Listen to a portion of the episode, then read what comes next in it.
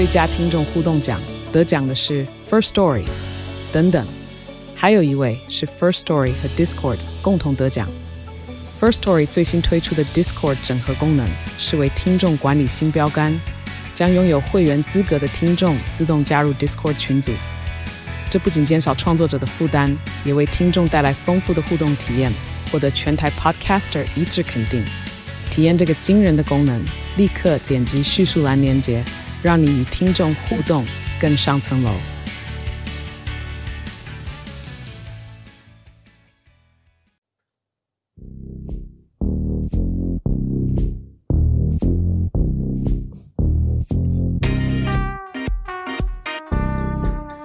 晚安，我们的故弄玄虚，我是 D 嫂，我是 DK，今天来到我们的新闻自助餐，菜色不简单。听说刚才你好像录影完，然后就是紧接着录这个 podcast。对啊，我刚刚在录 YouTube 影片，所以我算是工作相当认真的一个青年了，对不对？没有，我不知道，因为我我怕接下来那个说话能量会耗损，然后再来是我没有喝神仙水。对，不知道这几个状况录起来会不会比较低迷一些，就是那个气氛呐。反正就是要一气呵成，看是不是可以做到。我相信我可以，因为我是工作狂。我们来挑战看看，但是第一则新闻呢，不太能笑。啊，是严肃的社会议题的哦，不是社会议题，算是悲剧啊，悲剧。这是来自一个加拿大的新闻，就是有一名护理人员，他就接获通报说，在高速公路上哦有个车祸，他就紧急去处理了。他抵达现场的时候，就发现一名受重伤的少女哦，那伤势呢可能会致命，所以就马上通报，然后就送医急救。由于少女伤势很严重。当时呢是没办法辨认身份的，一直到耗费半小时才把这个少女从车中拖出来，然后陪伴她，然后到空中救援，抵达到医院。那当时这个护理人员呢，就哦就是以为说这是单纯的工作内容，然后下班回到家之后，警察跟他讲说，你的女儿出了一场严重的车祸，而且可能现在呢生命维持器要被移除了。这时候这名女子才知道，刚才还救的是自己的女儿。啊，很悲痛哎。对，那因为当下因为严重到他根本认不出自己的女儿。我知道，对，欸，不方便说了。总之就是那个状态是认不出来的。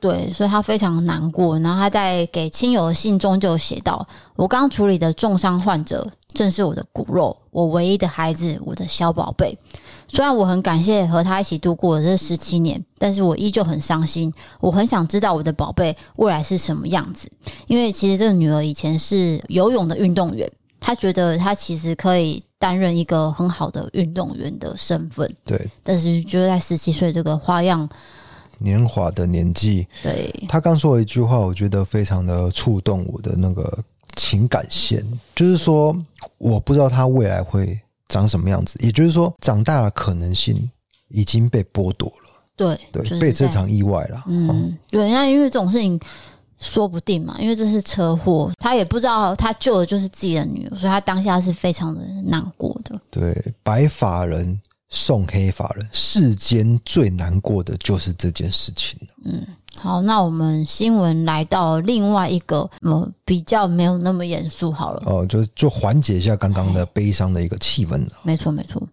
这个是来自纽约的新闻。纽约甘乃迪机场海关人员，在进行那个托运行李检查的时候，他发现 X 光机里面看到一个行李箱里面，诶，怎么有个猫状的物体？这是猫的形状的物体，CAT。然后打开之后呢，真的是一只活猫。哦，这个是应该是不符合规定的，对不对？对。那海关人就把这个行李箱打开来之后，就发现是一只橘色的虎斑猫。哦，哎，等一下，你还没讲，我可能猜到结局了。我不要讲好了。好，那海关人员就表示说，幸好是及时发现，如果行李通过安检，就会进入飞机的加压货舱，那这只虎斑猫可能就没办法从美国飞往澳洲的航程中幸存。对，因为那个地方是很危险的，然后包括可能窒息啊，或者是高空的状态，它那个是没好像是什么氧氧气或者是温度的问题了，会会离世的。对，就是动物要出国也是有一定的流程程序嘛，对对对对对，那它有一比较良好的空间让它在那边搭飞机。对，你在货物的话，应该是会离世的几率极高，这样子。对，所以为什么猫会在行李箱呢？这个主人其实是推测说，他在整理的时候，哦，还没有完全关起来，因为有，有个缝嘛。嗯，这只猫呢就这样溜进去了。是导致他们根本没有发现说，其实猫就在行李箱里面。对，其实这很常发生，只要有养猫的人都会像我一样，听到一半就猜到结局，因为猫都会去那个箱子箱型物品去待着，这样。猫是一体，你知道吗？就是你给它一条缝，它也可以钻进去任何地方，包括它鞋柜、衣柜、什么墙壁的缝隙，它们都可以钻，像水一样流进去。对，即使它再怎么胖，它还是。尽量想要进去就进去，他们习性就是这样。他们真的很常钻箱子，像那个低嫂，他有购物癖嘛，所以他买了一堆。请更正啊，没有没有没有，那是 厂商的公关品。厂商的公关品，那我们家是不是有很多箱子？对，只要拿回家拆了以后。猫一定会跑进去，所以这个行李箱很明显就是主人也不晓得猫已经进去了。对，一直到 X 光这个机器这样扫过，才发现是活体的猫。Oh my god！但是也好险有扫到，所以把这只猫救出来，不然的话也是悲剧啊。这个要感谢海关人员，因为他们不是做个样子而已，就他们可能是打发时间，可能没有很认真看。这个不是，这个是很专心在看，所以才救了一条生命。没错，没错，对吧？好，下一则新闻来到了，有一点点也是小难过哦。我是穿插，你穿插啦，穿插。英国有一名十六岁的少年，他因为泌尿的问题就被转诊到公费医院去做检查。那这个少年的父亲呢，之后就收到医院的预约挂号通知信，他写着二零二五年六月二十五号，也就是代表说他要等待九百五十一天后才能做。就诊检查让他感到非常傻眼。那这个少年父亲就以为说啊，一定是医院打错日期了。但是院方表示说，这就是正确日期。算一算，就是等到可以看诊那一天呢，十六岁的少年已经满十八岁了。虽然说他的症状可能不会造成立即性的生命危险，但是对于生活上有一些影响。那少年父亲表示说，这个私人的医疗机构费用太贵，他没有办法负担，所以才想要转诊到公费医院。但是没有想到公费医院这么长的时间要等待。哦，哇，原来听得懂意思吗？对，反正各国的医疗状况真的是不一样。那因为我们生活在这个医疗很便利的台湾。所以可能没有想到会有这样的一个情形出现，但是也有人在批评说，因为因为我们健保可能有一些滥用的问题啦，也不是说我们台湾就没有问题嘛。对，但是你看一下这个英国这名少年，等于是两年之后才能接受治疗，这也是非常痛苦的事情。是啊，嗯，两年可以改变很多事情，搞不好病都好了，不晓得啦，或是更严重啊，怎么办？或者是对。担心的就是这点，因为我刚是想要讲比较正向。对啊，对，等等两年先好了，自己先好了这样。但每个可能性都有，你怎么知道他会越好还是越坏？对，所以这两年很难讲。所以他爸爸就很担心，说我其实只是想要减少这个负担，因为可能经济状况没有那么好，所以想要转到公费的医院，但是没有想到要转这么困难。嗯，对，这也是嗯，我们就是我们不晓得，你看国外新闻才知道，对不对？对啊，对。好了，下一则新闻再来一点，就是恢复一点气氛了。这名是来自英国的女子，她五十七岁，然后在二十三年的婚姻破裂之后就一直单身，她就一直期许自己说：“我在六十岁之前，我一定要再交到男朋友。”所以他就开始参加咨商啊，然后玩交友软体，还找到一名专门指导人们建立关系的网红，希望可以能够找回约会的信心。那受访时候表示说，为了要在六十岁之前脱单，他在 TikTok 找到一个教练，叫做杰克的，他要支付他七点五万的台币，让他教他重回这个恋爱的市场。那这个单身四年后呢，其实他的女儿有协助他下载一些交友软体，但是一开始交友的过程都不是很顺利，因为有些人会捏造假的资料嘛，或者是说聊天一阵子聊一聊，哎，就不见了，所以就让妈妈很挫折。那这一次机缘下，在 TikTok 看到杰克的影片，他就决定给自己一个机会，所以他不止完成人际关系相关的作业，还一周参加了三次的会议。后来他就在交友软体上认识了现在男朋友伊恩。你刚刚讲的有点快，你说什么一周三次认识什么什么什么？哦，跟这个教练一周要参加三次会议。哦，会议哦，meeting 啊，meeting，对。对对，就是他很认真在在投入这件事情，嗯、对，所以他就一周参加三次会议，所以最后结果是有认识到新的人，没错，而且交往一年了。哦，那这个学费，我觉得应该，我一开始听到是觉得蛮贵的，七点五万，七点五万的台币，对，但是有成效，有有有，你觉得这样算是划算吗？还是有点太贵？还是有点贵，可是我觉得至少目的有达到。你不要说七点五万丢到水沟嘛，当然，对对对对。还可以啦，而且在这个教练的协助之下，他其实也重新他的信心嘛。嗯，然后跟这位新男朋友也交往一年，一起在海边买了一栋房子同居。他就说现在他觉得很快乐，他也鼓励所有人不要放弃爱情，因为未来有无限的可能。是因为可能交友软体这件事情缩短了一些距离。不过这边也是要提醒大家啊，抱歉，因为我们小猫在闹我们的迪嫂，它在玩它的头发，有点钝呆。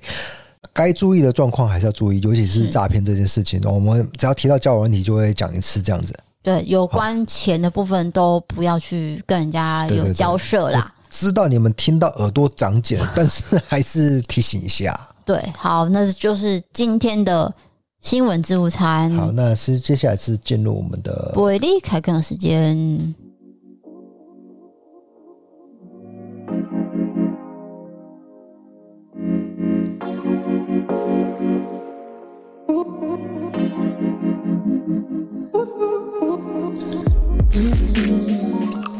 你那个音乐播完就一定要这样，一定要喝一口，这样表示说有在喝。对。那大家都知道喝什么？我喝燕麦奶。对，因为我们最近在喝燕麦奶。对，燕麦奶真的是好喝啊！哎、欸，燕麦奶就是说你是乳糖不耐症的人会比较适合。对，但是它真的口感还是跟牛奶有一点差别，不过就有点微像。哎、欸，我觉得不能这样比，因为它毕竟不是动物的奶嘛，它是植物奶嘛。对，我知道，但是有一点微像，有点像。素食的肉哦，对了，对，有点像肉的味道，但是你一吃就知道不是嘛，对，对不对？但是还是好喝的，对对对。好，那我们先进入网友投稿喽。这个投稿我觉得蛮有趣的，因为他分享了他上一集还是上上集，我们有聊到有一些同学的人生的困扰，例如说他现在念设计科系，可是他以后。他不知道他该不该走这条路。是。那这位同学他分享了他呃这个整个过程。那他现在是三十三岁，所以他就是讲到他以前的事情。好，他叫做 Ken，他写说在听 Podcast 的时候听到你们替学生解惑，有几个我自己的心得分享。我在宜兰念国中的时候呢，完全不爱读书。当时考高中是基本学历测验，满分是三百分，我只考了一百二十五分。这个分数只能上高职。那在高职一二年级下，一如往常的死命的玩乐，不读书，上课睡觉，下课福利社买鸡腿饭。我就是这样子每天的过。之后高二升高三那个暑假，我就交了一个初恋的网友。交往三个月之后。期间，这个台北宜兰每周跑。分手之后，我找不到人生的重心。当时呢，离大学统一入学测验只剩一百天，我就把人生所有的重心放在读书考试。所有的朋友都说：“你那一百天，我看你不是在读书，就是在准备读书的路上。”这时候，我人生第一个体悟就是，玩乐的朋友跟读书的朋友是完全不同的一群。因为目标不同，我就跟玩乐的朋友那群开始渐行渐远了，也开始认识一些比较喜欢读书的人。第二个体悟是，努力不一定会成功，但不努力就会很轻松。那一百天，我每天只睡三小时，把别人学了两年半的东西，在一百天内全部吸收，真的很累很苦，但是我很开心。最后，我也考上了国立湖尾科技大学，当时十七岁，至今已经过了十六年。这段经历给我的不是当时经济会计考满分有多厉害，而是人生第一次为自己做完整个规划执行，然后过程中修正了许多做法，最终得到了我想要的结果。甚至在学校课堂上，老师在复习的时候，我选择睡觉，因为我发现我精神最好的时间是晚上九点到凌晨四点，加上老师复习的进度会打乱我自己规划的进度，我就不顾老师说什么，学校发警告不断，我还差点不能毕业，但是我依旧选择睡觉，一直到第二次模拟考，我从吊车尾考到当年级的第八名。从此之后，我上课睡觉，没有一个老师敢叫我，学校也把警告撤回了。这时候，我得到第三个体悟，就是我朝着我设定的目标走，这段路是孤单的。走在人生的道路上，没有人有义务替你想，大家很简单，就是做好自己的本分而已。此时，他可能站在你的对立面，也可能站在你的身后，也可能站在替你挡对立的围剿，终究也是因为立场不同罢了。事过境迁，谁又是敌人，谁又是伙伴，谁都说不准。十六年的现在，我很开心。我当时决定投入那件疯狂的事情，虽然我舍弃了玩乐、朋友，读到走火入魔，但是我还记得同学讨论解题的时候，我根本可以不用打开课本，就直接说课本第几页有什么答案。我现在回想起来，觉得实在太扯了。在毕业没多久之后，我得到第四个体悟：每个人对于事物见解都不同。我对于冲刺读书这件事情，得到的是逻辑思考能力的提升，而不是天下皆万品，唯有读书高。总归没天赋不擅长，但你喜欢的事情做得开心快乐，会取得一个平衡的。同时，你也会得到志同道合的朋友一起生活，而且还有一个字就是幸福。哦，我了解他要真正要说的是什么。他其实不是在说他赌术很厉害这件事情，他充值应该是说他有努力过。他觉得努力这一段时间是很快乐，因为最后拼到他想要的东西，就是过程可能比结果还开心。对。对不对？对，但是结果也是开心，因为他的确拿到了一个不错的成绩啊。对，但是这边也是跟大家讲说，哎，成绩也不是至上的嘛，对不对？他也有说到啦，对不对？有很努力去拼一件事情呢，最后得到你的回馈，那个喜悦是非常的巨大的。没错，就是成就感啊，那是一个成就感，那别人也没办法体会，尤其是有时候像学生时期。多多少少还是会有些同才，例如说，嗯，他可能没有那么喜欢念书，然后他看到你在念书，他就是说，念什么念啊？你以后还不是这样？我不知道你以前有没有遇过啦。有啊，然后结果他们考的是最好的。对对对。啊，我没有念书啊，我昨天没有念啊，然后考到第一名，这样这种一堆。老实说，我也有做过这种事情啊。就是我，你看，我是我不是功课很好，我只是那时候我生物很强，因为我觉得那他写的东西很简单，所以我我都念一念，然后又在臭屁。对，我现在不是臭屁，只是那个考卷我大概一看就知道我怎么写，然后我那边写，那边假装假装佩佩啊。但是我真的写很快，写完以后我就在那边画图，嗯，就在考卷上画图。然后那个监考老师跑过来看啊，你好像没有念书啊，好像你知道，就他一定不高兴嘛。对啊，就是可能没有在念书，就在那边乱写。结果哎，我考试全班最高，就那一次啊，我就说那一次啊，嗯，我只是说类似这样的一个经验，就装作好好像在玩，但其实你有认真念这样。就是态度上很轻松，对，不要让别人发现自己的努力，算是一点小心机。这么做是为了什么呢？我不知道，现在也想不起来。因为还是会有以前很多不少同学都会说我没有念，我没有念，然后隔天就是考很好。对，但是我都是相信那个人没有念。那我想说，嗯，再怎么样都会有人跟我一样。然后我每次都被骗。殊不知是一个心机啊！对，我每次都被骗，小心机这样。所以到大学之后，我就再也不相信这件事情，我就自己念自己的。对啊，那不过不一定要念书啦，嗯、就是说做你想要做的事情，然后尽力拼一次。因为人生就只能活一次，又何妨呢？好，心灵鸡汤，喝鸡汤喽！呃，好好喝，好补哦。那他这个第四个体悟呢？我觉得放在他现在三十三岁也是没有错的，就是说你会得到一个平衡，然后也同时得到志同道合的朋友一起生活。对，我觉得你生活会慢慢往那个一个比较。就大家都认同你的价值观的一个方向前进，还有你自己的认同啊，对不对？对，你自己往你的方向，然后会靠近你的人，就代表说那叫什么？就是你认识的圈子开始跟你是比较物以类聚，对对，物以类聚，就开始会比较同质性会越来越高，因为你可能有一些筛选，对，或者是你坚定自己的目标了。那当然，你周围认识的人就是这些人嘛。所以我才说，时间会筛选朋友嘛，这是真的，对对对，是真的。所以小时候，其实如果你今天做了一件坏事，你的长辈一定会说啊，你是不是交坏朋友？嗯，因为他们会觉得说你们还没有判断能力，你一定是被朋友带坏。对。但是其实你长大，你仔细想，你现在不会被带坏，因为你有分辨能力。抱歉，我笑出来。干嘛？没有，我觉得你讲了一些似是而非的言论，什么意思？干话哦？对对对，你讲讲讲的好像有点道理，但是细听之下好像没什么道理。不是，因为我们有很多国小、国中生在收听，我是要跟他们讲，有有有，很有意义。不是我，我学到很多。对，大家听，他就是这样酸我的。对，你很讨厌这种挖苦式的讲法，对不对？可是，因为我对我自己没有什么自信，所以你挖苦我就会觉得你是在说真的。不是啦，你不是也有在看美剧？那个美国人都是这样说话的啊。没有恋爱岛的人，他们都在恋爱，他们不会挖苦。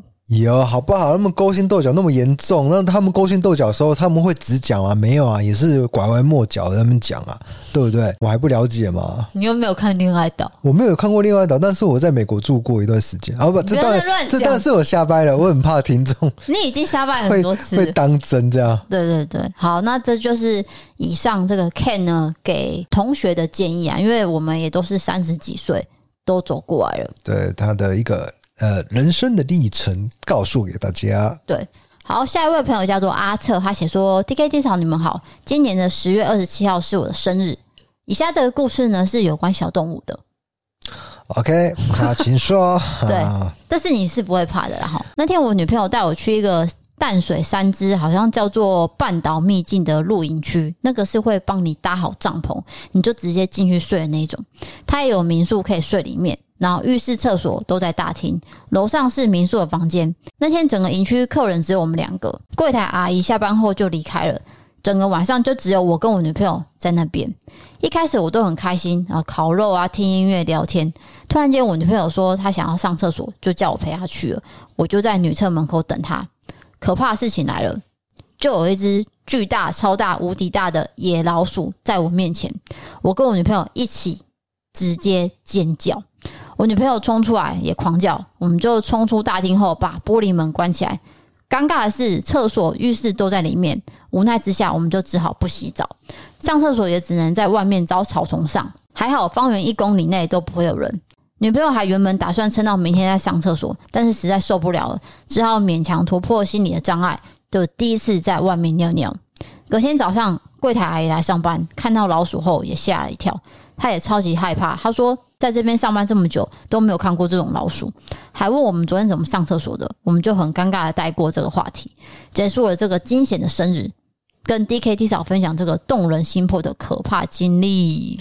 我想问一下，就是我可能有漏听一些细节，就是那个老鼠怎么一直在那边都没走啊？因为关注啦。你是说关在哪里啊？哦，他的意思是说，呃，浴室跟房间就是在营区的大厅里面。然后他们吓到之后就把门关起来，所以他们把自己关在外面。哦，然后老鼠就在里面。哦，所以老鼠还还是在。总之他们就没办法使用厕所。对对对对对。所以也不能洗澡，也不能上厕所。而且他的确就是隔天服务人员来的时候，打开那个老鼠还在。对对，真的是被他们关死了。也没有死了，就还活跳跳。不是啊，我是说那个封死了，对，没有离开。对，我不是说死掉死了，那很可怕哎。对你来说是很可怕。昨天呢？哎，你记得我什么时候去图书馆？昨天还是前天？昨天也有。昨天，昨天去图书馆的时候啊，结果我看到一只老鼠，然后那只老鼠受重伤。哎，哈？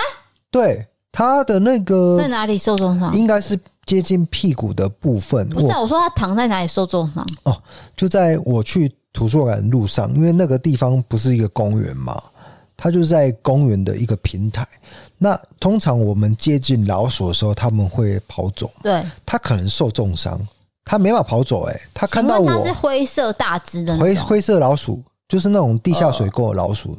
诶，他看到我，他想要逃走，我就是看得出来他的恐惧感，但是他没法移动，他好像就是伤太重，然后他的受伤的部位，我讲那个不应该讲的经验，应该听起来那个画面蛮恐怖，因为你。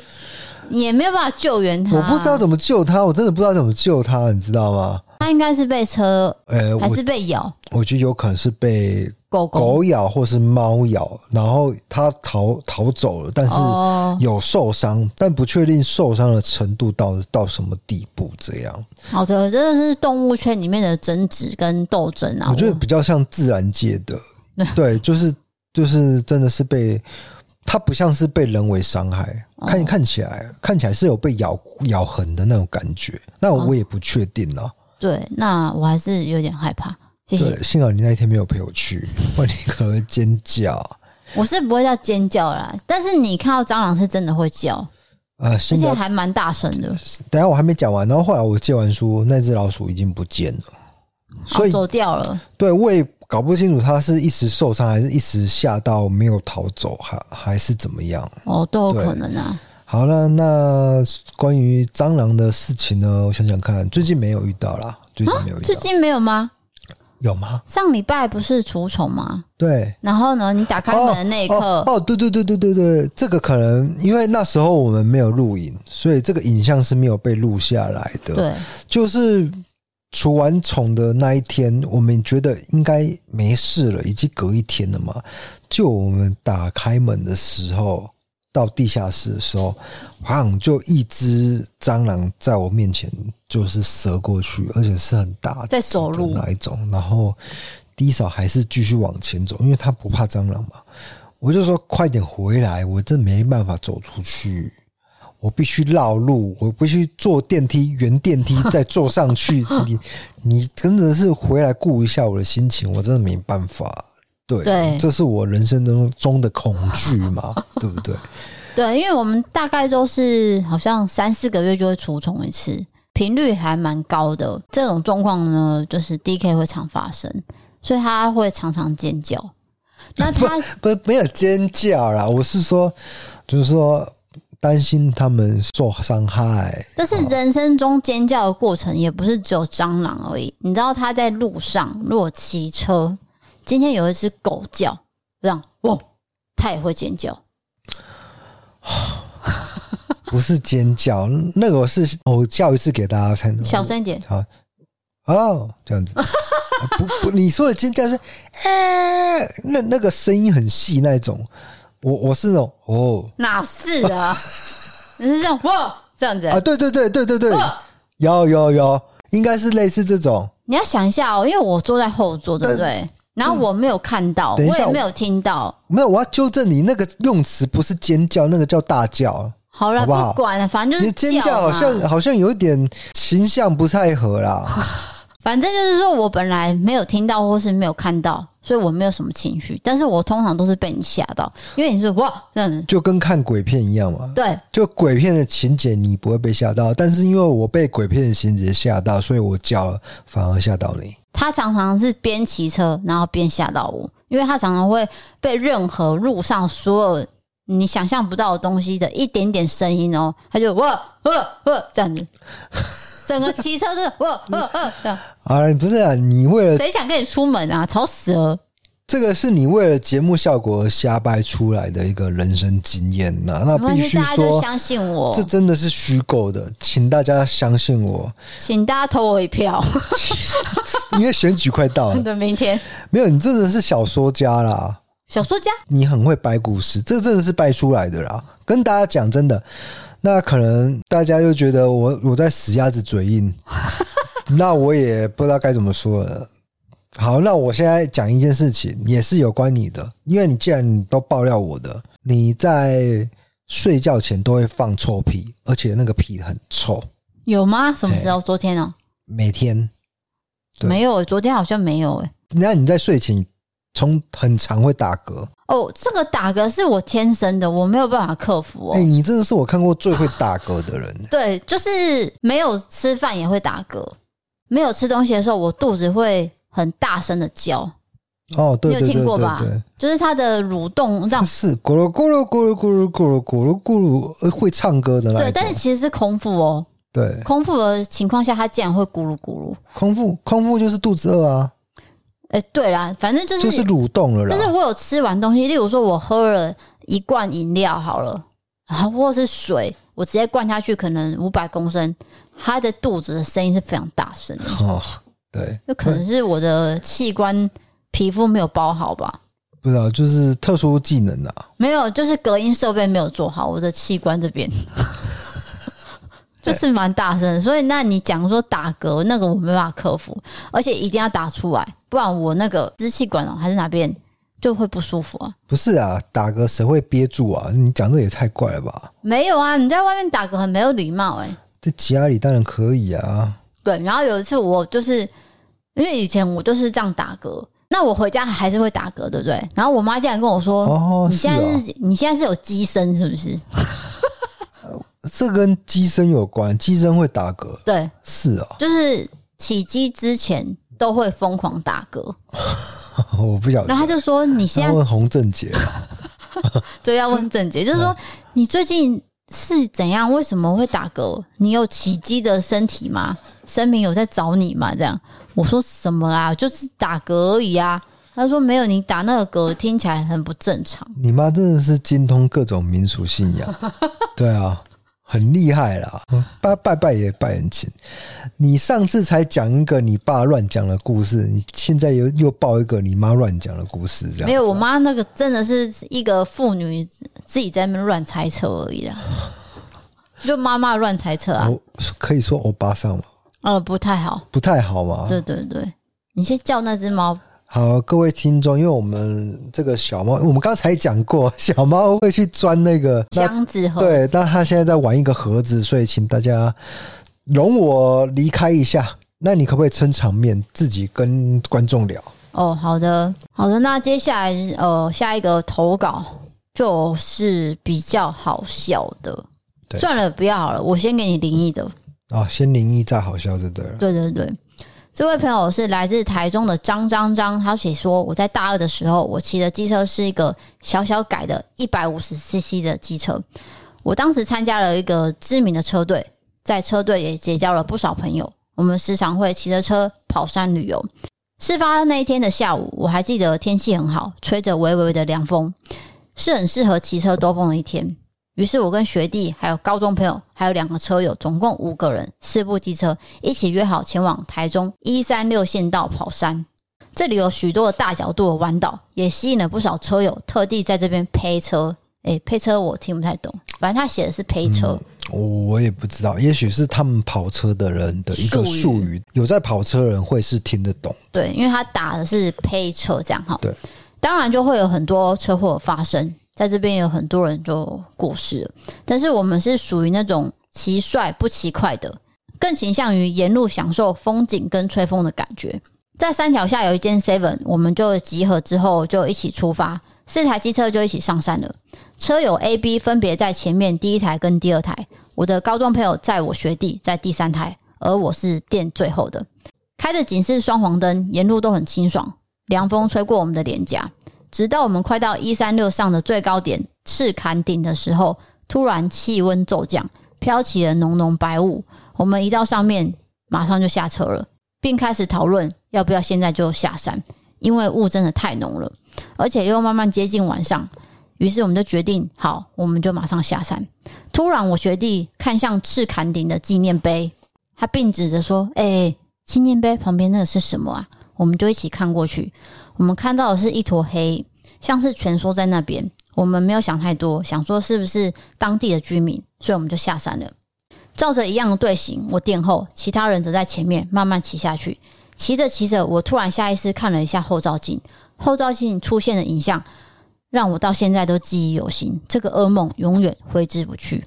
我看到的是有一个人形黑影，用爬的往我的机车忽远忽近的快速爬过来。而且身形只有上半身，大概是从头到胸的位置。我马上鸡皮疙瘩起来，脑袋一片空白。突然发现，在我前面的朋友突然也加速了，加速骑到他们旁边。这个时候，我看到给我朋友载的那个学弟脸色苍白，也默默跟我说：“学长，你有看到吗？”这时候我们就彼此惊觉，完蛋了，被不好的东西跟上。我们骑着骑着，此时那个黑影还在后面追着，忽远忽近，忽远忽近，好像随时都会抓到机车后的扶手。那个鬼影实在太明显、太恐怖了，我们就两台一起加速，并闪着远光灯，示意要前面的车友也骑快一点。此时车友也看到了。也按喇叭，要第一台骑快一点。没错，他也看到了。我们就这样全身紧绷的神经一路往下冲，冲到经过一间灵骨塔，也慢慢感觉到气温开始回升，浓雾开始淡去，后面的黑影也消失了。最后我们骑到山脚下 Seven，我们就瘫软坐在那外面。那这个车友呢，甚至是在旁边的水沟就吐了起来。学弟在那边说：“到底为什么这么清楚啊？身体只有一半也太可怕了吧？”然后我们就更确定，我们看到的是同个东西。这时候，其他准备要上山的骑重机骑士走过来关心我们，问我们怎么了。我们异口同声的说：“千万别上山，并把我们刚才的经历都跟他讲了。”所以他们就没有上山了。我们一起去收金。庙公跟我们说：“也许是孤魂野鬼想要找人领路到灵骨塔，正好碰到你们，你们就当做是做一件善事吧。”虽然这么说，但是在那件事情之后，我再也没有上去骑车到一三六过了。经典的公路鬼故事通常是这样子演的，就是其中一个人是看到鬼的，但是其他人看不到。对，然后等到下山以后，那个人才告诉他：“哦，我刚刚怎么样怎么样啊？”大家很经典，听过这种的吧？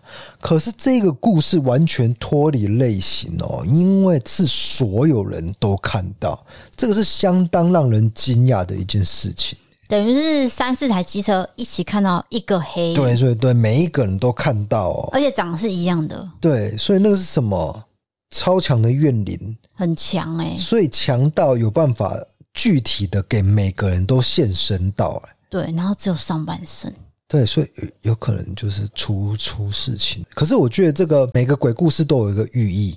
那这个寓意就很明显，就是告诉我们，就是骑车小心、小心、安全。然后他们也有说，他们骑车理念看起来帅就可以了，对对，不求快。对，不要骑到速度过快，或是超速什么的。超速了，然后注意路况啊。那其实骑车也不是什么不良的嗜好，你只要哦遵守交通规则就可以了，这也是一个很棒的嗜好啦。对啊。但是我想，大部分的人都是蛮小心的啦。你说小心，但是也不是我们可以控制。你说有一些无法控制的意外，对啊，就比如说对向的车道突然给你越线。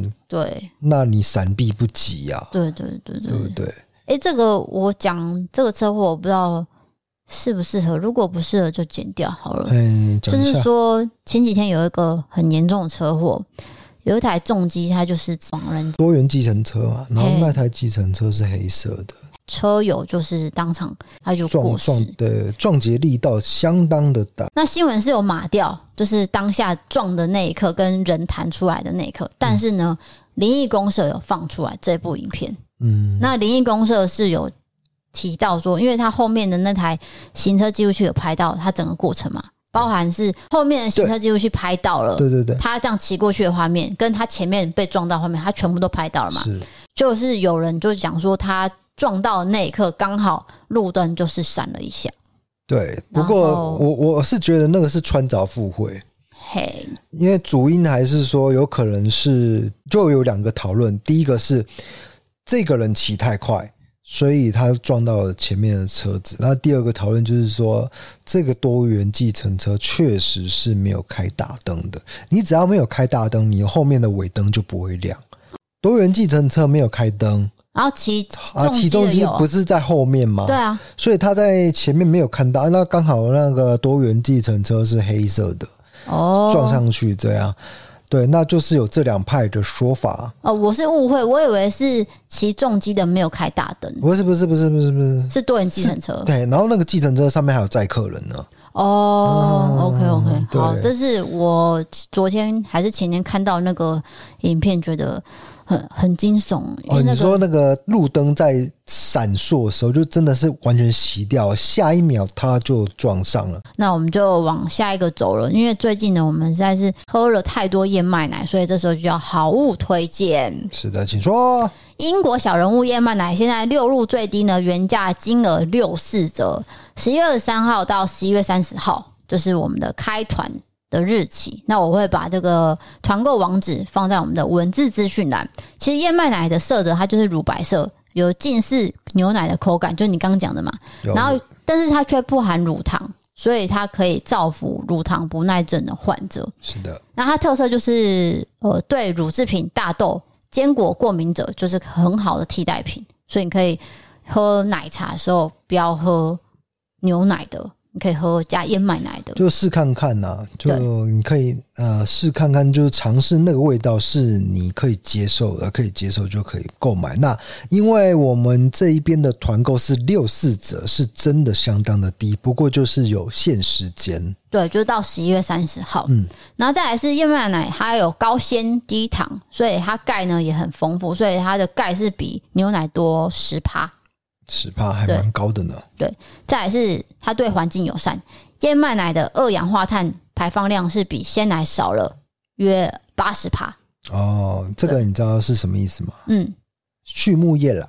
畜牧业对吗？就是因为你养牛啊，然后那个牛会放屁啊，嗯、那其实是有一定的什么二氧化碳是会增加的哦。对对对，OK，好，那这个是完全素食者都可以用的。那其实它有一款是咖啡师精选燕麦奶，它是非常适合打成打成那个奶泡在那个，例如说拿铁上面，就是它 for 咖啡的。对，但是你单喝也是很好喝啊，这三瓶单喝都很好喝。嗯只是说它有不同的一点点的分别，像这一款咖啡师精选就是很适合打成奶泡，然后它也不会抢走咖啡的风味。然后你有看到它的包装，其实蛮简约风趣的，就是有个小人物，然后穿着小鸟的衣服啦，对，小鸟的衣服。然后它瓶口贴心设计，就是你这样倒下去呢，其实是不太会呃溢出来的，因为我们通常倒这种东西多多少都会打翻。但是它的那个瓶口设计是有想到这一点，对，就是贴心的部分。知道吗？我本来要接贴心，结果你那一句给我抢走了，害我没办法回。卖点给啊！对，然后再来是讲到那个 logo，我真的是想不通，我就觉得很可爱，就是有一个人穿大鸟的服装这样，对，然后手拿一杯咖啡，不是吧？他手抱着大鸟的头。哦，有三款啊，长不一样。哦，哦是是啊，抱歉，我碰到麦克风的线，我我就觉得。这个到底是什么意思？你有去查吗？还是你没有去查？没有，它就是以幽默图案做整体包装啊，就是让你有就酷手啊，对不对？对对对，因为它等一下搞不好有特殊的、特殊的那个含义，你只是没有查而已。也许，也许，所以我们先保留这个讲法，要不要那么斩钉截铁的讲？但是也因为它这个包装会让人家想要去多看多了解，对，就够注意啊，对。所以三个口味，我刚刚还有一个还没讲，就是低脂的。例如说，你现在在呃体态控制，你可以喝低脂的，然后去加各种茶类啊，红茶啊，然后或是变成可可啊、抹茶等等的，这些都很适合，可以替代手摇饮。那开封之后一定要冷藏，五天内要喝完，喝之前摇一摇。那有些人呢，发明了一些加入辣味的泡面，他们发现这味道。竟然可以中和过度的辣味哦！我知道，就是有点牛奶锅的概念，对，有一点。那一锅可能本来实在太辣了，大辣就是解辣，然后就改成中辣或小辣。那同时又有点牛奶的香味，这样有点像日本拉面。我觉得有可能、哦、日式拉面的那种浓稠的感觉，对，而且也没有特别腥味，所以这是一个新的吃法。对，我们没有试过，不过听了会想要尝试哦。对，你可以尝试看看。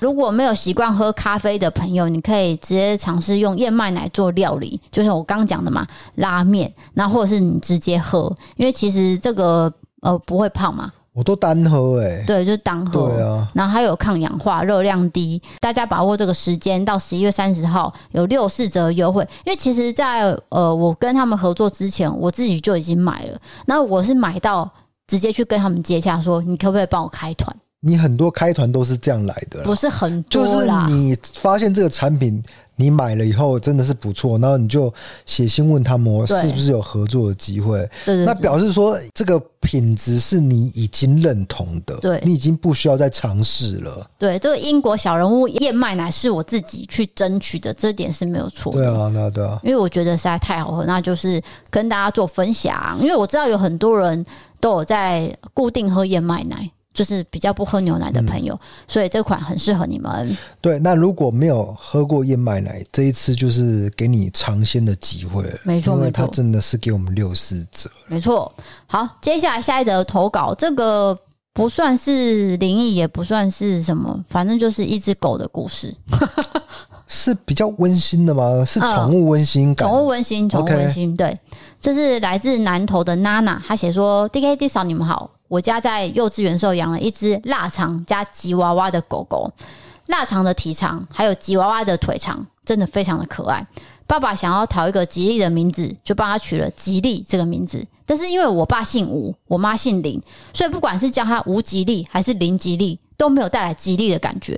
不过就在我高中一年级的时候，因为他年纪大生病，他就离开了。我们家人哭得很伤心，我甚至连上课都在哭。就能知道我们真的很爱他。我爸爸就说他这辈子不要再养宠物了。一直到我大三的时候，我那时候念夜校，我刚好要去上课前，我就突然间跟我妈说：“妈，我要养狗，而且是腊肠狗。”说完我就出门了。很刚好那天提早放学，我当时男朋友打工也提早下班，我们就一起去板桥的南雅夜市去逛街。以前的夜市会有一些非法的繁殖场去卖狗，我不知道现在还有没有。那时候我就有看到有人在卖狗，靠过去看是有五只的腊肠幼犬。每一只都在汪汪叫，只有一只完全没有出声。我当下反应是想说：难道它被割声带了吗？如果没有人要它怎么办？它会被怎么对待呢？因为我舍不得它再被繁殖场的人恶意对待，我就决定把它带回家了。我一到家，我妈看到狗之后，以为我是已经看好了，才跟她说我要养狗，而且是腊肠狗。但是其实我不知道为什么我当下就是这么斩钉截铁说，我一定会带腊肠狗回家。我家的狗很有心机，当初以为它是声带被割掉，结果它找到长期饭票之后，叫到很怕邻居投诉我们。不过还好，它没有被伤害。DKD 嫂的相处模式跟我老公很像，我跟我老公都是互屌互骂，哈哈哈！希望节目越来越多人收听，大拇指三个。先回应这个相处模式，我们没有互屌互骂，是。单方面被骂啊，单方面我被骂被念这样子，然后再来是讲到这个，哎、欸，你们你一个一个来，你讲完要你，你要先反击，对不对？好好好，因为我刚刚就是故意不想要让你反击，要故意去讲。好，你讲。工作上是他在教我。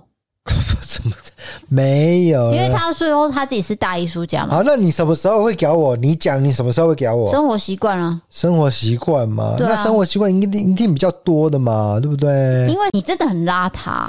没有，是在你这个处女座的眼里，你会觉得这个要求事事完美啦，好不好？你知道最近床垫的事情吵得沸沸扬扬。那个床垫事情，我的。我我想到觉得很好笑，我觉得这是一件超级荒谬的事情。正当你以为这个情节已经够荒谬，结果后面又更荒谬。我们先不要讨论床垫这个，对，大家应该知道我在讲什么啦。反我要讲的是，因为床垫的事情，所以大家就会拿说，哎，床单什么时候要洗一次啊？或者是床垫有多脏，有多少尘螨什么的。我跟你讲，我一个礼拜就是固定换一次床单，我每次换，DK 就说。到底为什么要换？我才想到，因为我以前婚前我去他家的时候，他的床单是没有换过，没有换过，他的棉被也没有洗过，没有没有，完全没有洗，有有有有，有，就只有换棉被，没有洗棉被。然后枕头套呢，也是那种黄黄的，完全没有换过。这个太夸张了啦，没有黄黄的，当兵的时候才会黄黄的，哪有黄黄的？乱讲，没有啦。那我会想说，怎么会这样子？因为我婆婆是很爱干净的人，但是。我想要重点了，就是因为她跟呃婆婆说，你不要进我房间，所以她的房间非常脏乱，然后导致呢床单也都没有再换。那我跟各位讲，那个尤其是枕头套，你是每天碰脸的，我是建议吼，大概三到五天就要换一个。不只是枕头套，整你那个床单也换的很勤啊，就是一个礼拜啊。对啊，勤到说我吓一跳，那时候。哎，不是才刚换过吗？我我每次看到你在换的时候，我都有这样的一个疑问。我就顺便提醒你，一个礼拜到了啊。对啊，那后来因为这个汪小菲的事情，还是讲了。不是说不要讲吗？讲是可以啊，因为大家都知道啊，就汪小菲。这个烧饭店的一个不烧床单的一个行为，就开始有很多床垫的一个延伸嘛。那今天就看到一则新闻，就是说，其实床垫真的是要固定时间换一次，要不然那个会有尘螨。尘螨好像是吃那个人的皮肤的血血还是什么？等一下，你到底是在讲床垫还是床包？床包吧，床包嘛，对不对？就是包床垫的那个，对吗？但是你刚开始讲床垫啊，哎，大家不用，你看这个就是怎样处女座一个要求了。床垫很难换呢、欸，床垫一个都很几万块上下，怎么随时换？不是床垫的，就是床单一定要换，定期要换这样。那第一嫂真的是很爱干净，必须夸奖他，我是夸奖你啊！啊，他起码买了。五十几个床床单在晃，没有没有，我看到哇，这个丝绒的，赶快下单。没有没有，哦，我的这个万讲，我下班了。没有没有没有，我已经有一段时间没有买了。最后一个是棉豆腐先生送我的那一套啊，对对，生日礼物。这个床单真的要换，再次提醒大家，这是卫生的问题，因为它真的会长那个尘螨，那好像对我们的呼吸道是有影响的。没错没错。那我们回到这个故事，腊肠狗。这只腊肠狗听起来应该是被繁殖场给混在一起。哎，谢谢你有拉回来，我已经忘记 我们在讲什么了。因为我等一下会有个故事要延伸，就是说这个腊肠狗以前真的是夜市到处都有，我不知道你有没有看过？我有看过啊，它那个还是有品种的腊肠狗，可能也有可能是非法繁殖。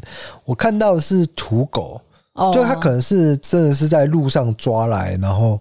就在那个夜市开始有贩卖的行为，但是他们会规避贩卖哦，他们会说：“对，你这个让你领养，反正有一些话术，话术啦，那其实就是要你付钱买这只狗啦。嗯”对对，所以当时的夜市啊，还是什么，有一些公园的边边哦，我有看过，就是真的是在卖狗狗，而且腊肠狗真的是蛮多的。哦，对，因为这这个狗狗算是比较可爱一些，受欢迎的，对，然后又是小型犬嘛。那这位朋友的娜娜，她遇到的就是腊肠加吉娃娃混混在一起，可不知道长什么样子。他这样讲我会有点好奇，因为我现在脑袋浮现的是腊肠狗的样子，我不知道腊肠混混吉娃娃会长什么样子。再来是有一个好笑点，就是他以为他声带是被阉割，就带回家以后狂狂叫。这件事情很好笑吧？狂狂叫这件事情，对，因为他可能夜市的时候会害怕，他就没有叫嘛。对，然后到家里发现，哎、欸，我已经有人养了，安顿下来以后，就开始狂叫了。对，那狗叫这个，如果你今天住公寓，也是真的很容易被邻居给投诉。对对对对对，对。那透天会吗？你以前住透天，欸、是不是隔壁有一只柯基啊？没有，那个柯基在隔壁的隔壁的隔壁的隔壁，大概隔了三栋还是四栋，所以他有在叫吗？他可能有叫，但是我也没有很明显的听到了。哦，可能要隔壁间才知道有没有那么明显。对对对，好。然后我要讲的是这个狗狗故事，让我想到我姐不是有养只法斗嘛？嗯。那其实这个故事也蛮感人的。因为当时呢，我就两行清泪掉下来了。是的，因为他那时候是已经出社会工作，然后就常常会经过一间宠物店。这个你讲过了吧？啊，讲过了吗？一模一样的经验，我觉得你可以大略再讲一下。好，再粗略哦，因为我是怕观众厌烦。好，总之他常常经过，他就看到一只黑色的法斗，他觉得很可爱。然后每个礼拜经过，他发现那个格子啊，就是放狗狗的格子。这只发豆从第一格放到最后一格，然后到最后一次看到它的时候，那只狗就不见了。就是大家都被买走，就唯独那只小黑色的发豆是没有被买走。因为黑色发豆跟白色发豆好像是白色比较受欢迎嘛。哦，我知道，你说那种奶油色的，因为多半都是？都是白色奶油色比较多。哦，所以黑发豆就可能没有要选。嘿，所以他最后就消失在宠物店。然后我姐就很紧张的进去问说：“请问这一只原本在这边的黑发豆在哪边？”他说：“哦，他已经拿到呃我们店后面要送走了。但是其实送走的用意有很多，有可能它会变成一只种狗。”对，很可怜，它是一只母猫嘛，它可能就母狗啦，哦，母狗母狗，因为种狗的这个命运是很惨的，因为它要一直生生到离开这个世界为止哦。所以我姐就跟那个店长说：“那我要买它。”哦，然后就马上把这只狗给带回家了。那很小很可爱，然后它都不太会叫，它就是一只黑色的母法斗。它的性格非常的好，对不对？对。然后再来是我姐不是生完小孩之后生了一个小女儿，那时候她还是 baby 嘛，就会放在那个 baby 的那个摇篮上面。那只发豆永远都会坐在婴儿旁边，就很像在看看着他，对对对对，守护他。对，然后那照片看起来都很可爱，他也不会叫，就是默默看着他。反而是我姐的女儿很讨厌发豆 啊，我不知道哎、欸，因为他觉得他就是他可能对狗狗还没有那么多的认识，他觉得狗狗很烦还是怎么样的，就会说木吉走开，木吉走开这样子。没有到讨厌啦，不是讨厌，就是我觉得没有到讨厌，就是他们没有办法玩在一起。我姐有讲，是哦，对，就是没有办法。哎，我怎么第一次听到这件事情？我我以为他们对啊，就是都会玩在一起。我没有跟你讲啊，反正就是他们两个没有办法，因为现在长大了嘛，呃，女儿会有一些意识，会讲话，但是她没有办法跟狗狗单独玩在一起。哦，对，这就是发豆的故事。但是我就觉得，呃，因为。台湾的养狗环境跟美国不太一样嘛？可能他们认证的方式，美国好像有比较严谨啦。对，似乎是这样。可能呐、啊，但是我怕讲错，因为这方面的资讯我并没有很涉略啊。哦，好。对啊，我真的很怕讲错资讯。好，那我们就进行到最后一趴，就是网友的赞助。是的，EasyPay 赞助有一位朋友叫做月老，终于待见了。他写说。来给 DK 上一集 Happy New Year 接几枚大作，几米大几寸，对的梗来赞香一下。DK 真的是幽默感十足，大拇指两个，也非常喜欢 DK 在任何话题上的延伸，并不会感觉严肃，也都叙述的很棒。小小支持，大拇指在一个。真假的？我以为我有时候讲的东西很严肃，又太心灵鸡汤哎。呃，其实我蛮感谢这位朋友看得出来 DK 的努力，因为其实他是真的不是说真的在乱讲话，他有时候是有在想下一步。你在夸奖我，在我吓到需要什么情节？因为有些人真的会觉得我们就是在随便讲话、随便乱录就录成一集了。哦没有，这是我们都有想的。你你在讲话的时候，一定在构思你下一步，然后你也会预期说低嫂接下来会接什么。对对，那你在讲话，我也在想啊，对对同时啊，对，我们两个是同时互相在交织成这一切这样子，像我们恋爱一样。哦，所以我觉得这位朋友看到我，其实蛮感动的，而且他也有看到我幽默一面。对，他讲对一件事情，嗯，因为我以前的这个绰号叫做幽默大师。嗯 Humor Master 这样子，不用硬讲英文。然后呢？没有，然后啊，这是我瞎掰的。哎、欸，其实我现在瞎沈玉沈玉琳的梗吧？幽默大师是，是吗？不是吧？他是说嘉义彭于晏吧？幽默大师是我刚刚自己掰出来的、欸。OK，你要讲什么？哎、欸，搞不好是他带给我的潜意识影响。对对对，我不太确定。对对对，我要讲什么？对啊，你本来要讲什么？我忘记了，你打断我了。你看。哦 幽默大师算是重出江湖了，好不好？好，就是谢谢你看得出来我们的用心呐、啊。那接下来下一个，因为他是用投稿方式在反映节目，所以我一样是念出来，因为代表你可能有在收听。这位朋友叫做微微，他写说，其实一开始都觉得蛮好的，所以我就入会了。可是后来更新文章速度越来越慢，今天又多了一个只限大佬才可以观赏的影片，我觉得很不公平。那这样的话，我大可想要看会员影片的时候再来加会员就好啦，平常就不要每个月付费，不是吗？呃，基本上可以是这样，没错，入会员一次，对不对？然后把所有会员看完，然后就退会员。嗯，当然了，那是你的自由啊。会员是你一个支持的一个，如果你行有余力的话，那你当然也可以就是这么做，这是没有问题的啊。这是你的自由，但是听起来他是在抱怨的是 Podcast 哦，你。Podcast 我们有限会员收听没有啦？不是会员收听，他说看影片。我们最高级的方案是有一个看影片嘛，哦、但是我的方案内容一直都没有改变，不是说我突然间跑出一个什么大佬的呃什么资格才可以看，没有啊。对对对，对，这个方案是一直都是 MP 三帮我用好，然后放在网站上让你们自己选择的。对对，对所以听起来应该是这样。那我还是要再解释一下，因为这个方案。你们可以自由选择，也不是说你们一定要付费才能去收听，嗯、因为我们都是开放免费嘛。对对，其实。其实你听我们节目就会发现，我们其实很少在宣传说要加入会员这件事情。我是结尾才会讲一句话，对，结尾就那一句而已。那也只是例行的去讲，我们还是以免费为主。我相信大家有听过一百次我这句话。对对对，对，因为大家。这个生活是很烦闷的，可能听我们就是免费的啊，这样子会比较好。那如果你真的是有心想要赞助一下，那才加入会员的。那会员方案都写的很清楚嘛？对对对，你付多少钱就有什么福利，所以不是说今天突然多了一个只限大佬，这个这个是我比较。没有办法认同的事情，因为我不是突然间生出这个。他的讲法就是说，为什么突然多了一个这样子？对，但是我没有突然，但是并没有，就是已经行之有年了，已经一年多两年了。对，那些会员都还在。然后他可能他有点误会误会了，然后在他写说，后来更新文章速度越来越慢，我不知道他的文章是指 Podcast 还是什么。那如果今天是 Podcast 的话，我们有解释，我们就是一周两更。那因为上礼拜真的是有一些比较突发性、比较难过的事情，我们就变成七天才更新。所以我隔两天不是就马上补录一集给大家。对啊，这个我们都有一一说明。所以这位会员你可能就误会了，有一些方案的内容，我希望就是网页上有。有清楚的显示，我们也都有跟大家聊到，就是依自己的能力去决定是否参与赞助跟加入会员。你只要有加入赞助，或是没有加入赞助，你有收听，我都非常的感谢。对对对，我我反而是呼吁大家以免费为主，真的，我必须不厌其烦的去提到这件事情。对，因为 MB 三这个方案，老实说是当时 MB 三来。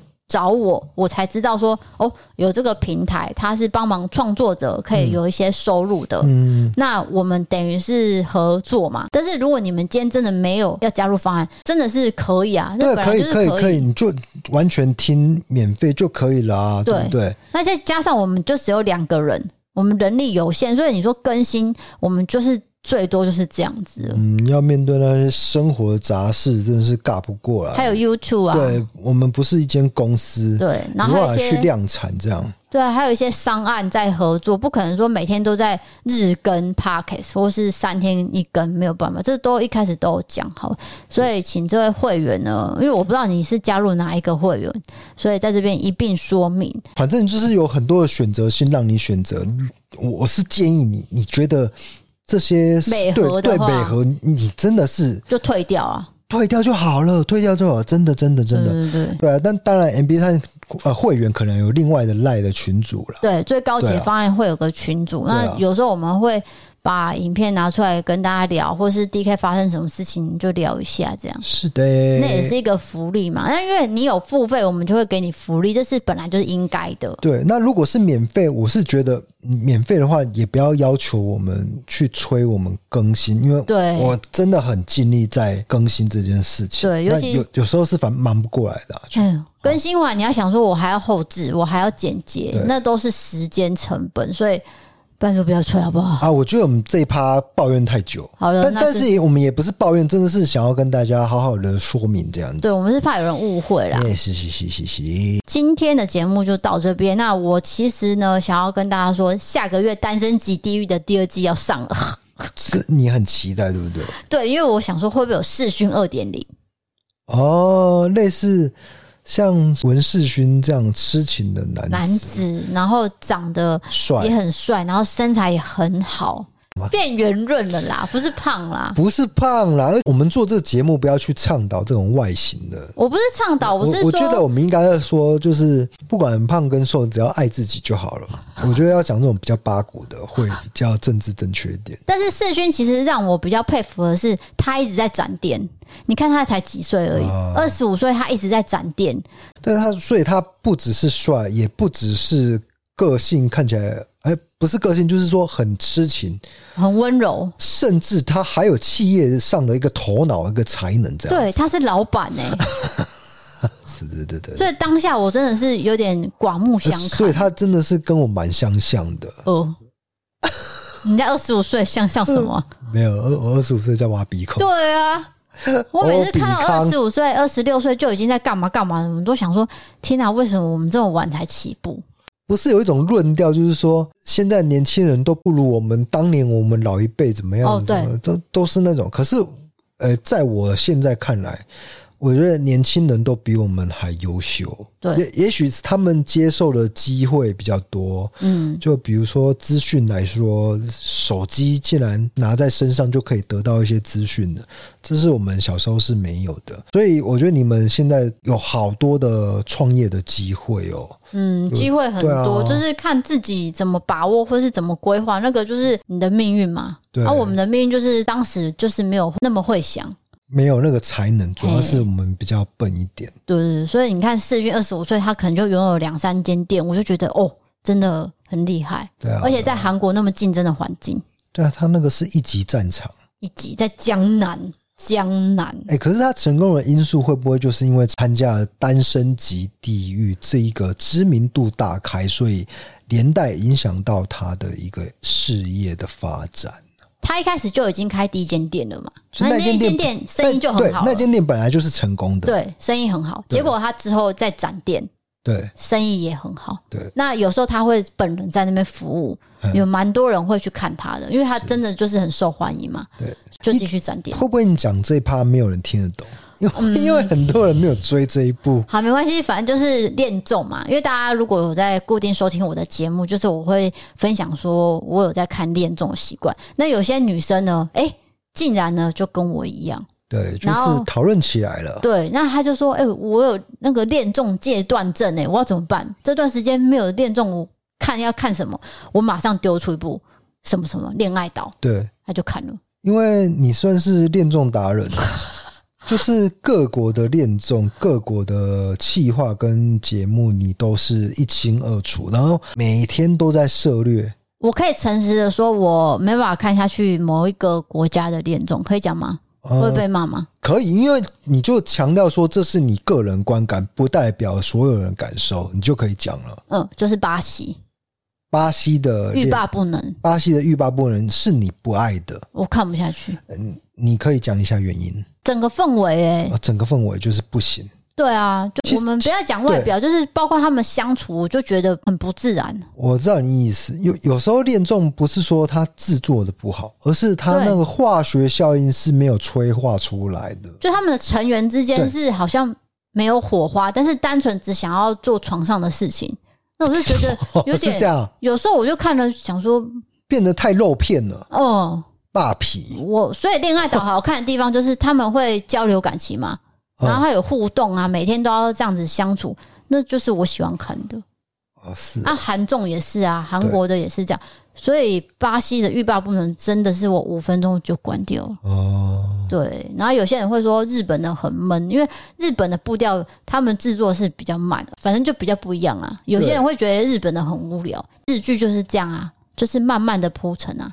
对，他也是这样子，就是因为现在都是快节奏的年代，你想要看到一些恋综的时候是竞争的，嗯、是淘汰性的，对对对，淘汰很紧张哦，你不知道这周会谁会被淘汰，谁会配对成功，然后包含一些暗潮汹涌的勾心斗角，对，这才是恋综好看的地方，而且是真人真事这样，但是也不排除可能节目组有一些 C 啦。对啊，多多少少也不排除了，应该多少有一些啦。那我上个月看到一部美国恋综，是我看过最扯、最抓马的，它叫做《最后通牒》，就是说你不跟我结婚，我们就分手。结婚了？对，这是直接谈结婚，谈结婚了。对，就是情侣，好像有七八对情侣直接参加。呃，我们就在这边参加这个节目，然后一个多月的相处，我们跟不同人相处，再来决定我们要不要结婚。你看这是不是很极端？嗯不是分手就结婚。对，那里面的人呢，非常非常的抓马。那我以为这部是没有人在看的，结果就有网友跟我分享。哦，到处都可以找到讨论的对象，这样。但是这个真的，如果大家有兴趣，你可以看一下。我不知道为什么要这么极端，而且我发现人的嫉妒心是真的会被激出来的。哎，对，就是你当你看到你的你的伴侣。明明就已经说好说我们来参加这个节目，我们会跟不同人相处了。结果你看到伴侣在跟别人相处的时候，你整个会俩攻。这是一个人性的考验。对，但是你明明就知道这个节目会这样子，然后你又在镜头前面大骂脏话。对，所以你喜欢这种抓马的，还是你会觉得太过火？我还是喜欢恋爱岛这种。你觉得你刚刚讲那一部太嗯太过火了？我甚至不知道为什么会有人想要参加这个节目，最后通牒这个节目太怪了，是不是？实在太怪。你是说它的基础设定你就觉得不喜欢了？对，就是不是结婚就分手。哦，那你为什么会带着伴侣来参加，让大家知道说，哎、欸，我们现在感情好像不是很好？对，这不是怪怪的吗？会不会有点太谁？也有可能，哦、有可能，就是全部的。可能八组里面有 六组是谁的？对，然后可能还录到一半，突然间说我们要结婚了。哎、哦，真的这是怎样？我还是看完了啦。讲、啊、那么多，因为我要看结局啊。啊、哦，对，这就是对我。那表示他还是有吸引你的地方。那有没有一个职业是就是恋综顾问专家？什么东西？就是比如说我现在很无聊，但是我也想要看恋综，然后我就付费跟你咨询。不用不用，你是不是可以发明这样一个职业？我是免费的，你们要来咨询都可以来找我。